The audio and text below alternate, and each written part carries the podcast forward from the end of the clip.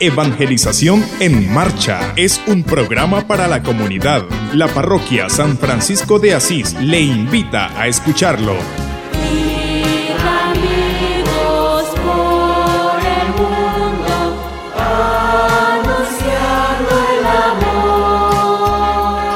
Ir a evangelizar. ¿Dónde están las mujeres? ¿Dónde están los niños? Tiene que ser una iglesia activa, una iglesia que está presente en todos los lugares. Esa es la evangelización, llevar el evangelio a todos los ambientes. Cada domingo a las 6 y 30 de la mañana. Evangelización en marcha.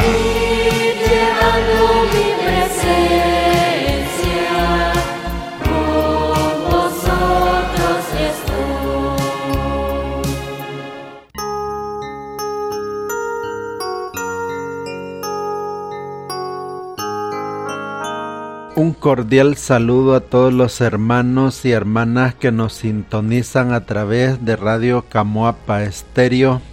Les enviamos un cordial saludo y les agradecemos su fiel sintonía en su programa Evangelización en Marcha. Damos inicio a nuestro programa diciendo en el nombre del Padre y del Hijo y del Espíritu Santo. Amén. Señor, en esta mañana pedimos la luz de tu Espíritu Santo para que con tu gracia seamos dignos de alabarte y bendecirte, agradecerte por las bondades que de ti hemos recibido. Gracias por este nuevo día, por este nuevo amanecer. Queremos consagrarte nuestra existencia hoy día del Señor para ofrecerte nuestra vida, nuestro esfuerzo, nuestro trabajo cotidiano pero también el apostolado que nos has confiado. Danos tu Santo Espíritu, Señor, para poder siempre reconocernos necesitados de tu gracia y de tu amor, y así poder cada día sentirnos necesitados de estar cerca de ti. Te lo pedimos, Padre, por Jesucristo nuestro Señor. Amén. Ayúdanos, Señor, a encontrar más nuestra confianza en ti y a descubrir que tú siempre nos escuchas y atiendes nuestras súplicas, que tú conoces nuestras necesidades y los deseos más profundos de nuestro corazón. María, auxilio de los cristianos, ruega por nosotros. Bautízame, Señor, con tu espíritu Bautízame, Señor, con tu espíritu. Bautízame, Señor, con tu espíritu. Bautízame, bautízame, Señor, y déjame sentir el fuego de tu amor aquí en mi corazón, Señor.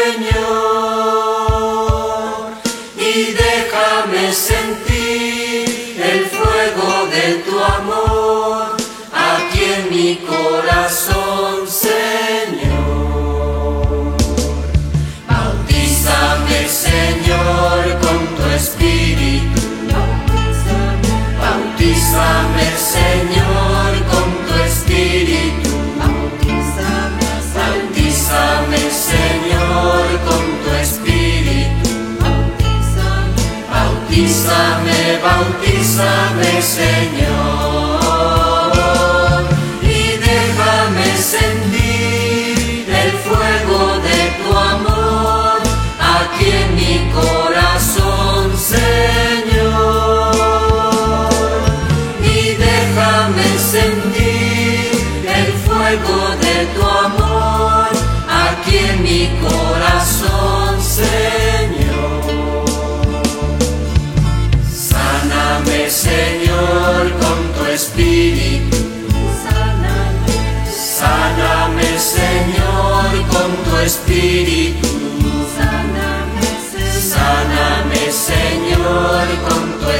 espíritu.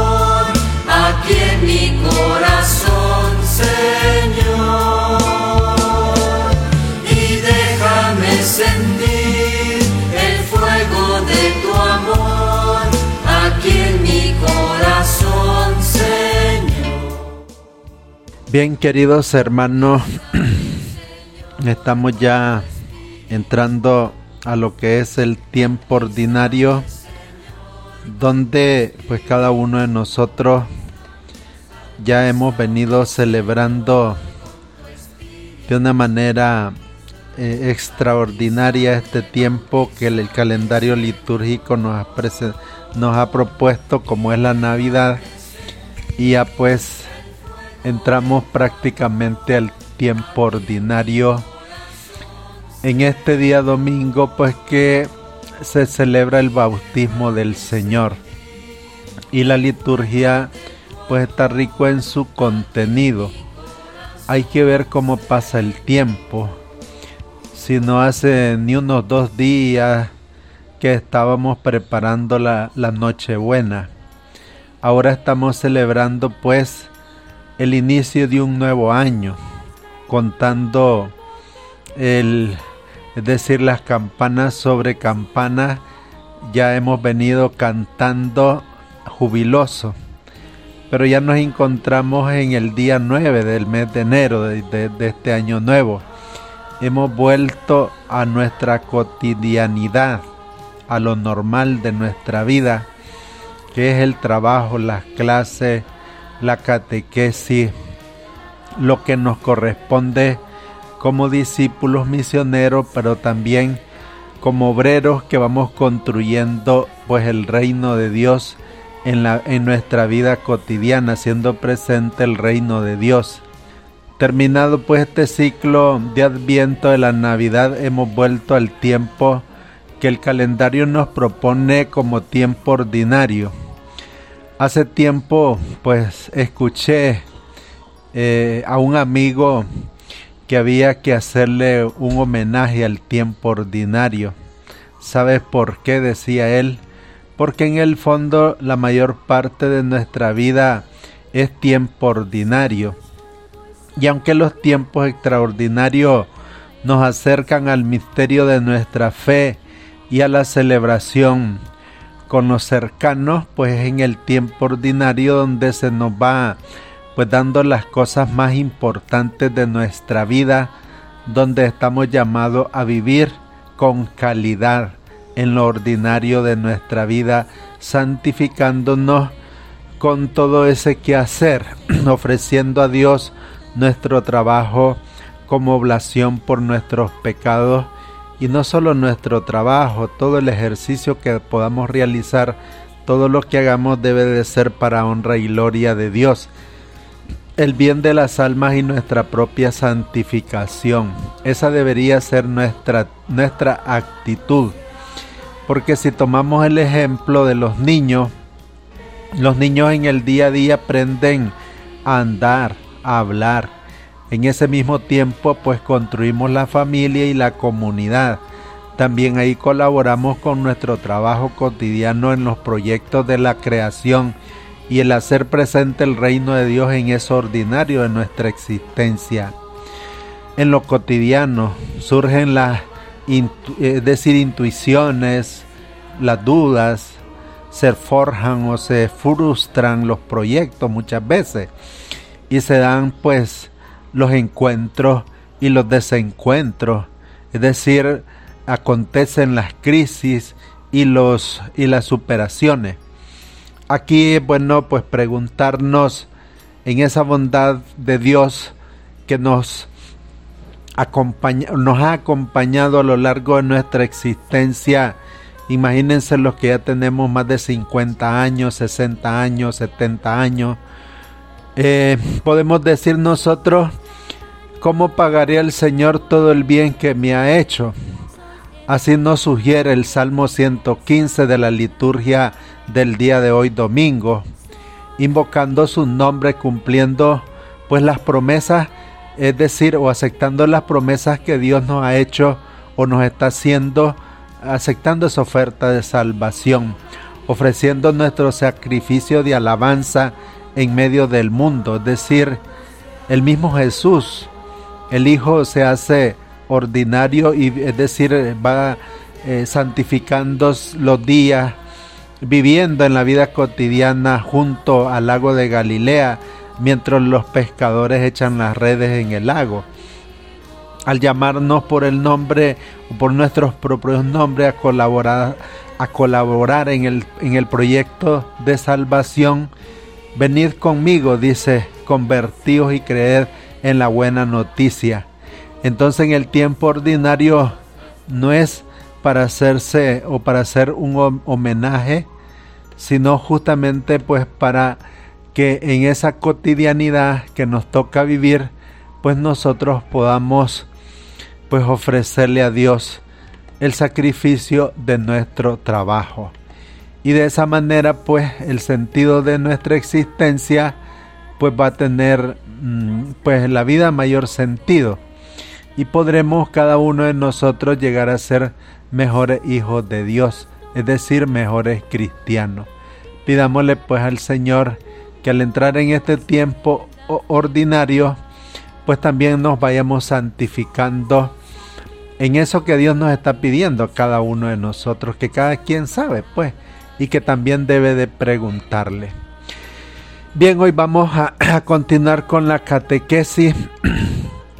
En esta catequesis que hemos estado compartiendo con ustedes sobre el proceso de misionero y pastoral de nuestras dioses y parroquia. Hemos venido hablando de lo que es la pastoral de seguimiento una vez que se sale del retiro de evangelización. Esto tiene pues varias etapas, ¿verdad? En el acompañamiento en este proceso del sistema integral de la nueva evangelización. Esta pastoral de seguimiento, pues anteriormente se hacía en tres meses, ahora son cuatro meses después del retiro de evangelización. Recuerden que esta pastoral de seguimiento es el tercer bloque del retiro de evangelización. El retiro de evangelización no termina en el segundo día de retiro. El primer día, decíamos, renovamos el, sacramento del bautismo. Hay sus temas, sus objetivos y sus metas. El segundo día, el, el, sacramento de la confirmación. Renovamos el segundo día del retiro. Y el tercer día renovamos el sacramento de la Eucaristía. Eh, después del retiro se pasa a la pastoral de seguimiento. Se sugiere hacerlo, pues, eh, en, tipo curso, ¿verdad?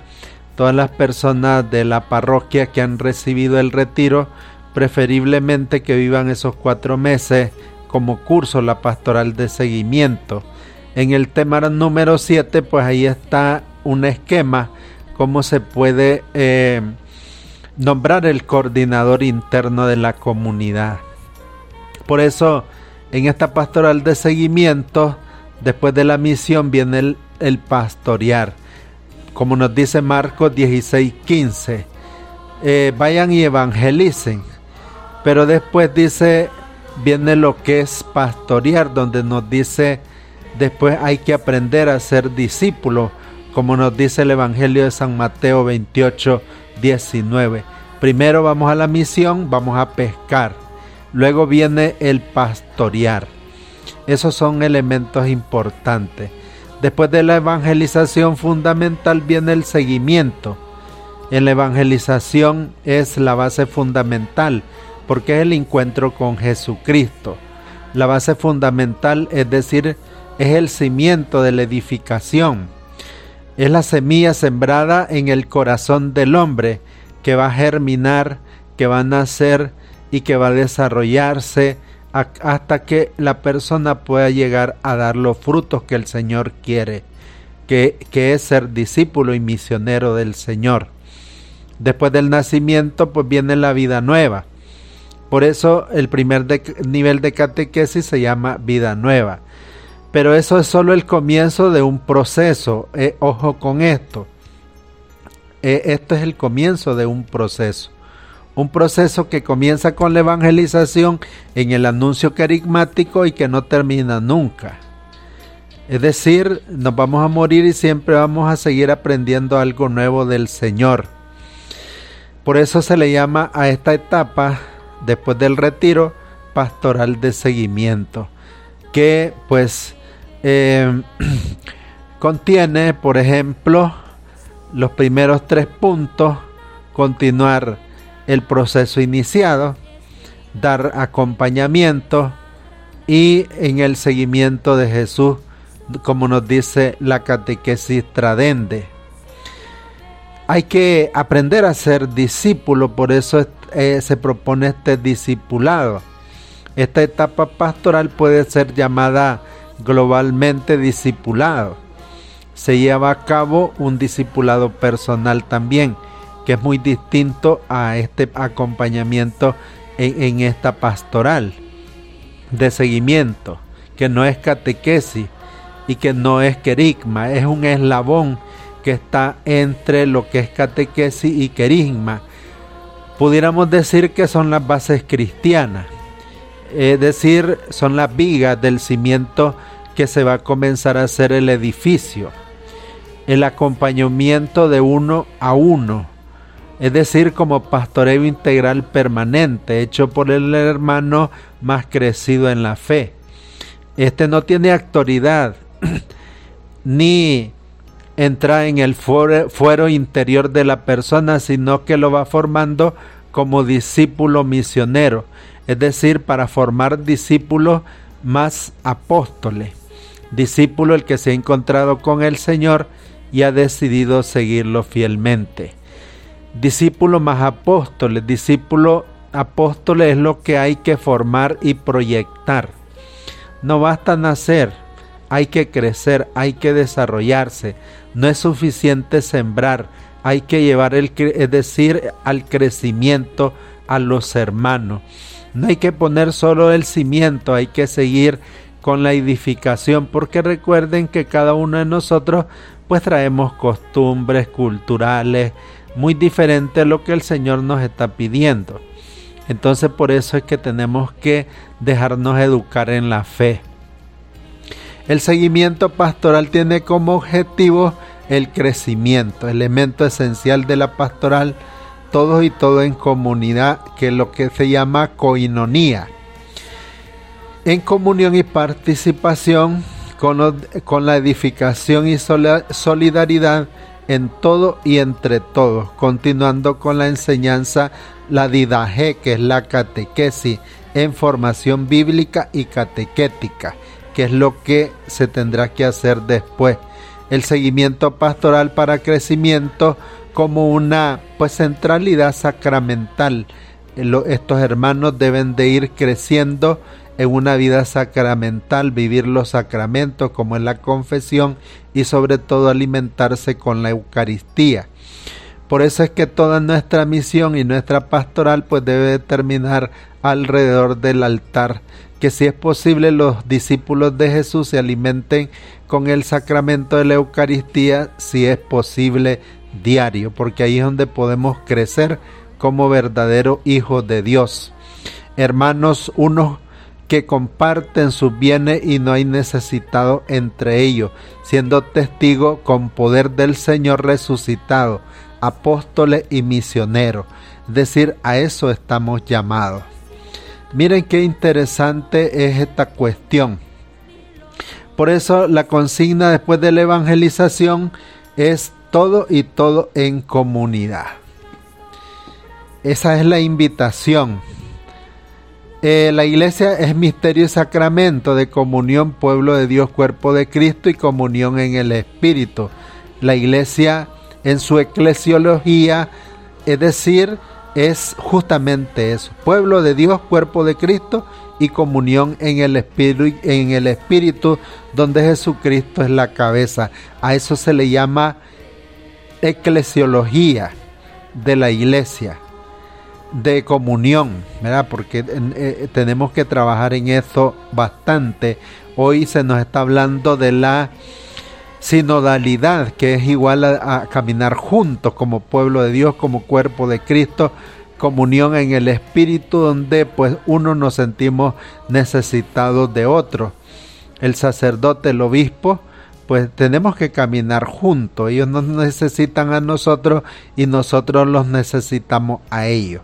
Pero necesitamos aprender a caminar juntos. Luego tenemos la vocación universal a la comunidad. Es nuestra vocación, estamos llamados a eso. Como vocación a la santidad y al apostolado, todo y todo en comunidad. Por eso la naturaleza de la comunidad es un elemento como pues eh, como, como en la casa, ¿verdad? Hay actos diarios de comunidad, de comunión, hay una autoridad, no son elementos, eh, eh, es decir, esenciales. Lógicamente, cuando, por ejemplo, en una casa de las religiosas, pues viven, sí, en la misma casa, hacen actos diarios de, de comunidad, eh, hay una autoridad, pero bueno, ahí van caminando poco a poco. Aquí la esencia de la comunidad es el compromiso estable y profundo de todos sus miembros en diversas dimensiones de la vida de la persona. Entonces, por eso es importante comprender que la parroquia es comunión de comunidades, donde ahí estamos vinculados todos, parroquia, sector, comunidades, familias, pequeñas comunidades. Todos estamos insertados en la parroquia y todos pertenecemos a ella. Por eso es que la pequeña comunidad se reúne una vez al mes y una vez, perdón, cada ocho días y una vez al mes la comunidad sectorial y trimestralmente se debe de reunir la comunidad parroquial para eh, ejercer esa función, ese misterio de comunión. Claro, eh, como es algo importante, no se logra. El demonio conoce la debilidad del hombre y entonces por eso lucha que estos espacios se pierdan. ¿Por qué? Porque eh, el demonio sabe el daño que le hace el que los cristianos puedan vivir juntos porque ustedes saben que el demonio es el padre de la soberbia y es el experto en la división. Y por eso es que eh, vivir estos elementos cuestan mucho, porque son ante Dios algo grandioso. El mismo Jesús lloraba cuando miraba a, la ciudad y decía él, eh, Israel, Israel, cuando te veré eh, junto como cuando una gallina tiene debajo de su ala sus polluelos porque miraba la división de su pueblo. Por eso la pequeña comunidad que nosotros le llamamos de base es constituida con, pocas personas, porque imagínense no podemos este retener a un número de más de 1500 personas que se congregan en la parroquia los días domingos en la liturgia. La iglesia como madre y maestra por eso nos propone que las pequeñas comunidades de base sean grupos pequeños de 12 como mínimo y máximo como 15 personas evangelizadas. Según los Hechos de los Apóstoles 2.42, después de los Hechos 2.38, quienes acogieron la palabra perseveraban en la comunión. Jesús es el Señor, el centro de la comunidad animada por el Espíritu Santo. Es el alma de la comunión, es decir, da forma de forma permanente a manera de célula de la gran comunidad parroquial. Bien, vamos a dar esta parte de la catequesis por acá y pues vamos a irnos al momento de pues los saludos, los agradecimientos, ¿verdad? Las felicitaciones. Felicitamos a nuestro cura párroco, al padre Mario Talavera, que el día de ayer sábado pues estuvo de, eh, de, de fiesta, ¿verdad? Celebrando su ordenación sacerdotal. Y pues qué bien, ¿verdad? Que el Señor lo siga llenando de muchas bendiciones, igual al Padre Marlon Fernández, que es de nuestra parroquia, pues que Dios les conceda el Espíritu Santo y mucha sabiduría para poder realizar el trabajo que el Señor les ha encomendado. También pues felicitamos a aquellos que están de cumpleaños, celebran una fecha especial. Que Dios les conceda muchas bendiciones, paz en su corazón. El día de ayer sábado estuvimos acompañando eh, en la misión y la pastoral a, pues, al sector San Juan número 7 de la parroquia El Socorro de Huaco. Una participación bastante numerosa eh, en la capilla de Candelaria. Estuvieron 45 líderes de las diferentes capillas de este sector 7 de San Juan por ejemplo, estuvo la, el representante o los representantes de la capilla de Fátima, la capilla Cristo Rey, la capilla de Guadalupe, la capilla de San José, capilla de Candelaria, los representantes de capilla de María Auxiliadora y la capilla de Corazón de Jesús de esta comarca que queda pegada a Mombacho el Cacao, el Pedregal, Mombachito. Esas son las comarcas que estuvieron presentes el día de ayer, eh, unos 45 hermanos. Ahí tuvo también nuestro hermano José Luis de Huaco, ¿verdad? Que es el que siempre ha estado acompañando en la misión y en la pastoral con los hermanos, con los delegados de estas de, de este sector San Juan número 7.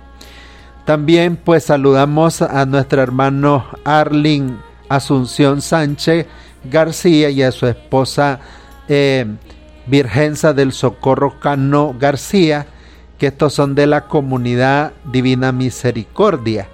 Pues saludamos y animamos a todos los hermanos de esta comunidad de la Divina Misericordia de este sector San José. Eh, es importante pues seguir adelante, no desanimarse y es una alegría pues poder estar con ustedes compartiendo pues la enseñanza. Eh, me, da, me dio mucho gusto el poder compartir con ustedes. Bien pues les animamos a seguir adelante, le pedimos sus oraciones para la misión que el Señor nos ha encomendado. Terminamos pues con nuestro programa eh, pidiéndole al Señor por todos los enfermos del COVID, por todos los enfermos en los hospitales, eh, por todos los enfermos que están pasando momentos difíciles en su hogar, por el cese de esta pandemia, por la paz de Nicaragua y el mundo entero. Dulce Madre, no te alejes, tu vista de mí no aparte, ven conmigo a todas partes y solo nunca nos dejes, ya que nos proteges tanto como verdadera Madre, haz que nos bendiga el Padre, el Hijo y el Espíritu Santo. Amén. Estuvimos en controles Juan Pablo Sequeira y su servidor Donald Suárez. Pasen muy buenos días, que Dios les bendiga.